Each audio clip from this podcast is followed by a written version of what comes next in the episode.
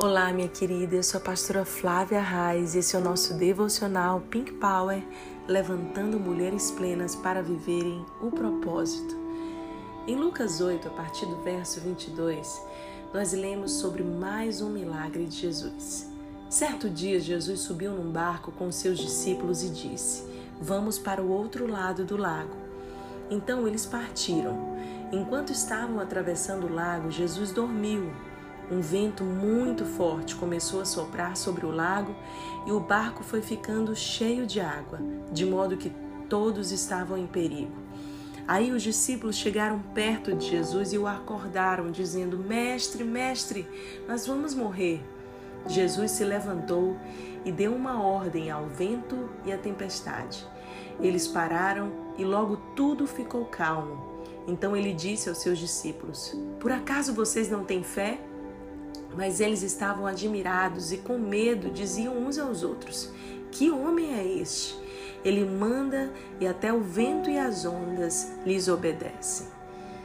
Nossa, esse é um dos talvez um dos milagres de Jesus mais conhecidos de todos. Algum tempo atrás eu tive a oportunidade de visitar o lago de Genezaré, ou mais conhecido como Mar da Galileia, ali em Israel. Essa região foi a região onde Jesus mais operou milagres. Ali, na margem do Mar da Galileia, muitas pessoas foram curadas, libertas. Jesus andou sobre as águas, Jesus venceu tempestades.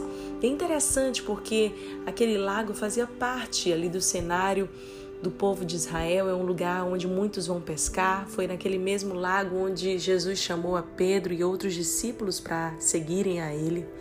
Então era um lugar muito familiar para eles, não era um lugar desconhecido. E uma das coisas interessantes que eu descobri nessa viagem é que, por ser um lago e não um mar, ele dificilmente tem ondas ou vai sofrer qualquer tipo de alteração da sua tranquilidade. E um dos pescadores com quem nós conversamos nessa viagem disse: aqui é impossível que hajam tempestades com ondas altas, com turbulências. Nós nunca vimos.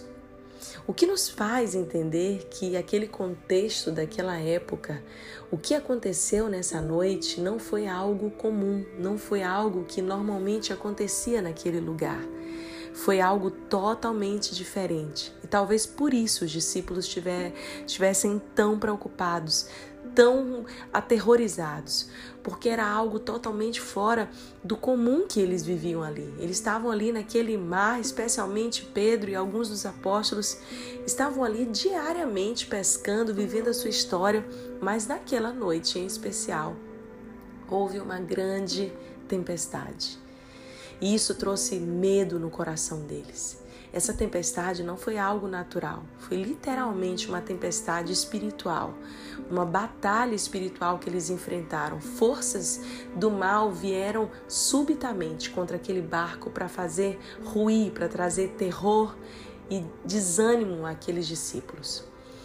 E o mais interessante de tudo é que Jesus entra naquele barco e dorme profundamente calmamente independente das circunstâncias lá fora e de toda a guerra e de todo o ataque, contra-ataque do mal contra eles, por causa da obra linda que eles estavam fazendo.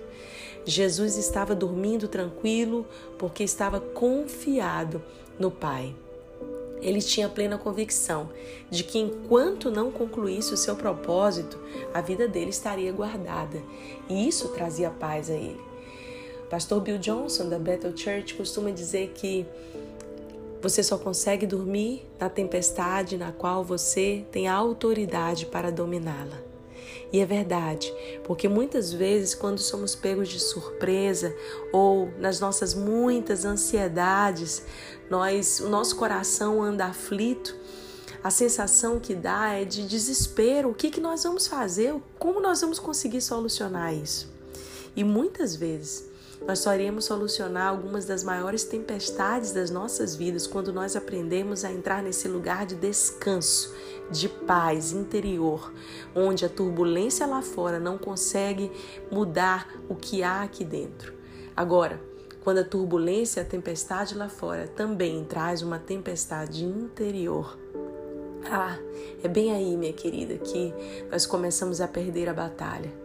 É quando nós deixamos com que as más notícias, com que a circunstância real que existe lá fora, o medo, o perigo, aflijam o nosso interior.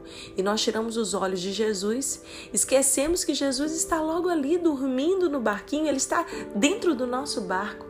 E paramos de olhar para Jesus e olhamos mais para as circunstâncias. Isso acontece tantas vezes, não é mesmo?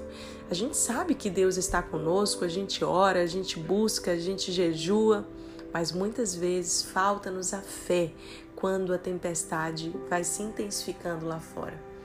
É por isso que os discípulos vêm de maneira ansiosa despertar o Mestre como se ele estivesse alheio. E muitas vezes a gente acha que Deus está alheio às nossas dores, às nossas dificuldades. Onde está Deus? Será que ele está dormindo? e os discípulos estão ali chamando Jesus. Nós vamos morrer. Eles já, eles já abraçaram aquela tempestade de uma tal forma que eles já se veem completamente derrotados. Então Jesus levantou e apenas com uma palavra ele acalma aquela tempestade, ele traz ordem àquele caos. E a Bíblia fala que os discípulos se maravilharam. Jesus confronta eles porque eles caminhavam com Jesus, eles tinham intimidade com Jesus, já era para eles estarem num novo nível de fé, de confiança, de entrega, mas não é o que acontece aqui. E ah, nós precisamos admitir que conosco às vezes é da mesma forma. Nós conhecemos a Jesus, nós já temos caminhado com Ele, não é mesmo? Mas quantas vezes falta-nos a fé? Isso nos torna derrotadas? Não, isso nos torna humanas, falhas, imperfeitas e dependentes da graça de Jesus.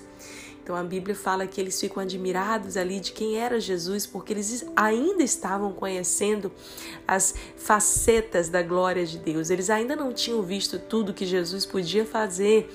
E a cada vez, a cada dia que eles caminhavam com Jesus, eles iam adquirindo uma nova revelação. E é exatamente assim comigo e com você. À medida que nós caminhamos com Deus, nós vamos experimentando das suas curas, seus milagres, do seu impacto sobre a nossa vida.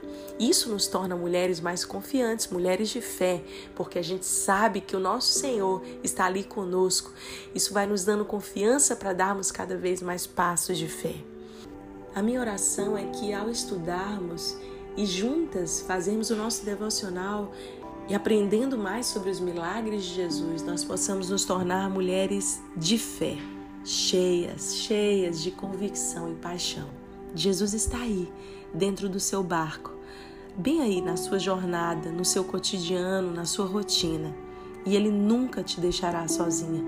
E ainda que haja uma tempestade lá fora, não deixe com que essa tempestade seja importada, venha para dentro do seu coração mas mantenha os seus olhos fixos em Jesus. Ele está aí contigo e não vai deixar você perecer. Um beijo grande e até a próxima semana em mais um devocional Pink Power. Ah, semana que vem eu tenho algumas surpresas para você. Nós vamos fazer um ano do nosso devocional Pink Power e meu coração se enche de gratidão por termos chegado até aqui. Meu Deus, quantos testemunhos e milagres eu só posso agradecer. Obrigada você que está todos os dias aqui comigo, ouvindo a palavra e se transformando uma mulher de propósito. Um beijo, fica com Deus.